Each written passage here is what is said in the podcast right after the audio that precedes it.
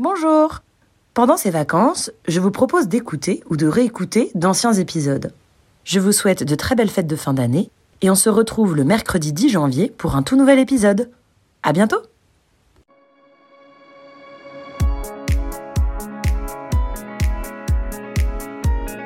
Bonjour à toutes et à tous et bienvenue dans le fil d'actu, le podcast qui porte un regard philosophique sur l'actualité.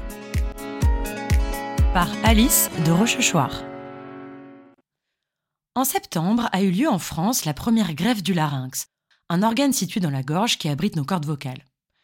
Deux mois après cette opération de 27 heures et après beaucoup de rééducation, une patiente de 49 ans retrouve enfin la parole après l'avoir perdue suite à une trachéotomie en 1996. Alors aujourd'hui, on va se pencher sur un sujet qu'on n'aborde pas tellement souvent, la voix. Qu'est-ce que la voix? Chaque voix est unique, singulière. Alors, en quoi témoigne-t-elle de notre identité? Dans cet épisode, on va parler vibration, identité et instruments de musique, pour faire une petite philosophie de la voix.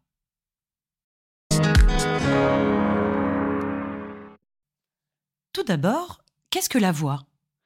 La voix, c'est le son produit par la vibration des cordes vocales. Les cordes vocales, ce sont des muscles situés dans le larynx. En réalité, ce ne sont pas du tout des cordes. Moi, je trouve que ça ressemble plutôt à des portes d'ascenseur qui peuvent s'ouvrir et se refermer. Quand nous expulsons l'air que nous respirons, nous faisons vibrer nos cordes vocales, ce qui produit du son. Comme les cordes d'une guitare qu'on fait vibrer pour produire de la musique. Ensuite, le son arrive dans notre bouche, et nous modelons ce son avec notre langue et nos lèvres afin de produire des syllabes et des sons différents. Là encore, on peut faire une comparaison avec un instrument de musique. C'est comme les touches d'un saxophone. On souffle de l'air et en appuyant sur les différentes touches, on peut produire un son différent. Alors, qu'est-ce qui explique qu'on ait tous une voix différente? D'une part, la longueur des cordes vocales, qui est fixe et héréditaire. C'est ce qui fait la hauteur de la voix. Plus les cordes sont courtes, plus la voix est aiguë. C'est ce qui explique que les enfants ont une voix plus aiguë que les adultes. Mais parmi tout ce qui constitue la voix, c'est le seul élément inné. Tout le reste, c'est notre environnement. Dès notre enfance, nous imitons ce que nous entendons. Et c'est pour ça que les voix sont différentes en fonction des pays, ou bien que nous pouvons avoir un accent. Les époques jouent aussi. D'ailleurs, les linguistes pensent que l'accent québécois ressemble au français du XVIIe siècle. C'est l'accent que les Parisiens avaient quand ils ont colonisé le Québec. Ensuite, l'accent parisien a changé, et celui du Québec beaucoup moins. Finalement, l'accent québécois, c'est un voyage dans le temps.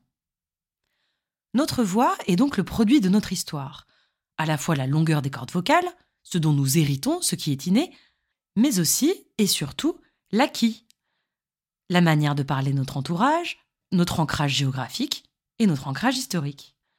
La voix, c'est bel et bien un résumé de tout ce que nous sommes. C'est le son de notre identité. La voix est donc intimement liée au concept d'identité, mais elle est aussi liée à la notion de sincérité. C'est ce que nous dit Jacques Derrida, un philosophe français mort en 2004, qui est l'un des rares philosophes à avoir beaucoup réfléchi sur la voix. Car la voix, bizarrement, n'est pas vraiment un objet philosophique. Derrida identifie plusieurs caractéristiques de la voix. D'abord, la voix, c'est la sincérité. La voix dévoile nos émotions, notre état d'esprit. La voix peut être tremblante, assurée, petite, forte. Elle nous trahit parfois. Non seulement notre origine, notre milieu social, mais aussi nos émotions. Vous avez sûrement déjà expérimenté la chose suivante. Vous demandez à un ami comment il va, il vous répond Je vais bien, mais au son de sa voix, vous sentez que quelque chose ne va pas. Tu es sûr que ça va? Tu as une drôle de voix. Finalement, ici, la voix est plus sincère que la parole. La voix, c'est aussi le fugace, l'instant présent. Car tout ce qui est dit est dit. C'est trop tard. On ne peut pas revenir en arrière. Contrairement à ce qu'on écrit, qu'on peut relire, éditer, raturer, réécrire une fois, deux fois, cent fois. La voix, la parole, on la lance et on ne peut pas la reprendre. Sauf dans le cas d'un podcast, évidemment. Mais c'est un privilège assez rare. Et l'on communique assez rarement par podcast, vous en conviendrez. La voix, c'est aussi l'ouverture aux autres. Déjà parce qu'on s'adapte à notre interlocuteur, au contexte d'énonciation. Entre chanter sous la douche, parler à ses amis et parler à son patron, on ne va pas parler de la même manière.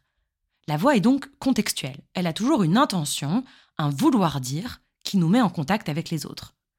La voix, c'est une interface entre nous et l'autre, entre l'intime et le social. C'est notre singularité qui s'ouvre au monde, à la proximité des autres. Et c'est d'ailleurs ce que dit l'expression à portée de voix. Mais la voix, nous dit Derrida, c'est aussi l'étrangeté. C'est le paradoxe de la voix. Elle nous est à la fois si familière et si étrangère. Vous l'avez sans doute remarqué, la plupart des gens ne supportent pas s'entendre parler. Car il y a toujours un décalage entre le son interne de la vibration, ce que nous entendons, et le son externe, ce que les gens entendent. Notre voix, notre propre voix, celle que nous connaissons, ce n'est pas du tout la voix que les autres entendent. Or, ce décalage, c'est aussi le décalage entre la manière dont nous nous voyons et la manière dont les autres nous voient et nous perçoivent. Quand on s'entend parler, on ne se reconnaît pas, on a l'impression d'entendre quelqu'un d'autre. Eh bien, c'est peut-être la même chose pour notre personnalité tout entière. Il faut donc revenir sur la question d'identité. Qui sommes-nous?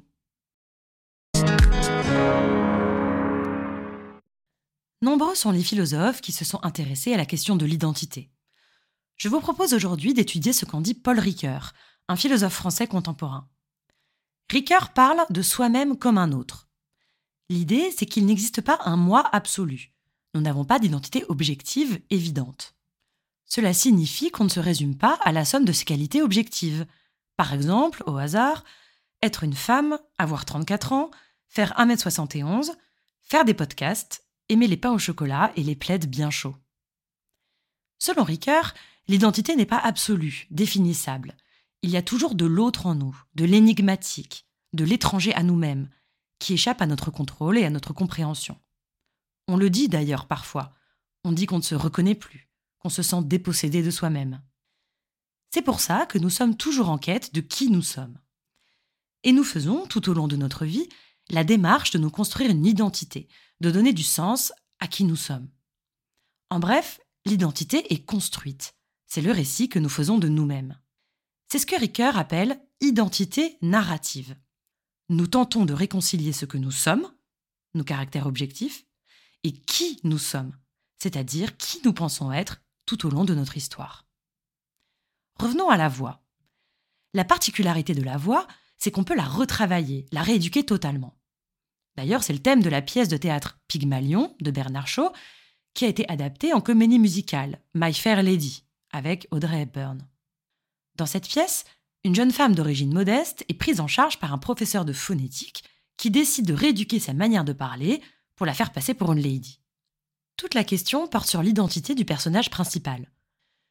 Est-ce que cette identité change en même temps que sa voix et le regard des autres sur elle? Shaw propose une réflexion sur l'identité, telle qu'elle se constitue dans le fort intérieur de l'héroïne et dans sa relation avec les autres.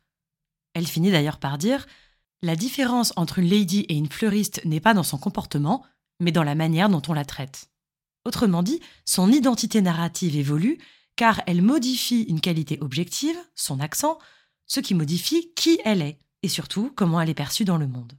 Ce livre nous montre qu'on peut donc changer sa voix, et donc peut-être changer d'identité.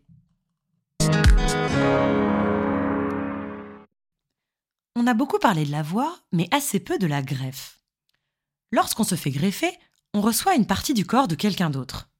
Alors, comment s'approprier cette partie du corps, qui est désormais à la fois à nous et en même temps étrangère à nous? Le paradoxe de la greffe, c'est qu'elle est soi et autre en soi. Comment intégrer cette partie du corps dans notre identité? Sommes-nous toujours nous-mêmes si nous nous faisons greffer une partie du corps de quelqu'un d'autre? On peut ici faire référence à une expérience de pensée philosophique très connue, qui s'intitule Le bateau de Thésée. Thésée, le héros de mythologie grecque, possède un bateau depuis des années. Ce bateau le suit dans toutes ses aventures, et il s'abîme régulièrement contre des rochers. À chaque fois, Thésée répare le bateau et change des planches. Si bien qu'au bout de quelques années, il n'y a plus aucune planche d'origine. Toutes les planches ont été remplacées. Alors, est-ce qu'il s'agit encore du bateau de Thésée? Une autre version va plus loin. Si nous prenons toutes les anciennes planches du bateau et que nous en reconstruisons un nouveau avec, est-ce que ce nouveau bateau sera le bateau de Thésée? Dans les deux cas, on a intuitivement envie de répondre non. Car ce que nous pressentons, c'est que ce n'est pas la matière qui fait notre identité, mais c'est la manière dont nous vivons et dont nous vibrons. Le bateau de Thésée est le bateau de Thésée, car c'est le fidèle navire qui l'accompagne dans ses aventures.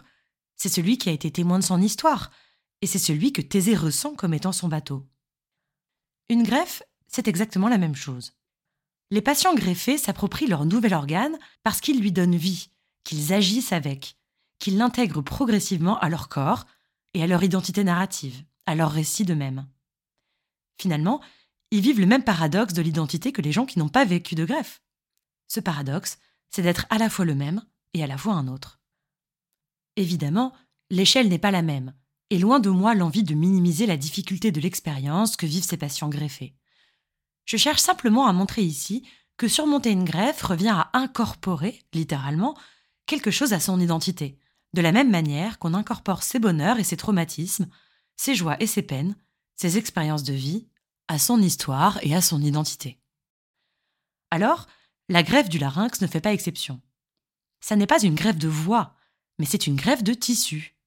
C'est ce qui explique que la patiente, qui arrive à reparler pour la première fois depuis presque 30 ans, dit ma voix. Mes enfants ne m'avaient jamais entendu parler, dit-elle. Et mon mari avait même oublié le son de ma voix. Même si ce ne sont pas ses cordes vocales d'origine, et que la partie physique qui fait sa voix a changé, elle dit ma voix. Parce que la voix, c'est un souffle, une manière de parler, un accent, des inflexions, des expressions, une histoire, une vie. C'est comme jouer une mélodie sur un instrument de musique. Deux musiciens ne produiront pas du tout le même son, même avec le même instrument. Ce qui compte, c'est la manière de jouer, la manière de chanter, la manière de parler, et non pas l'instrument technique. La voix, ce n'est pas seulement le son produit par la vibration de l'air, c'est la vibration de notre vie et de notre histoire.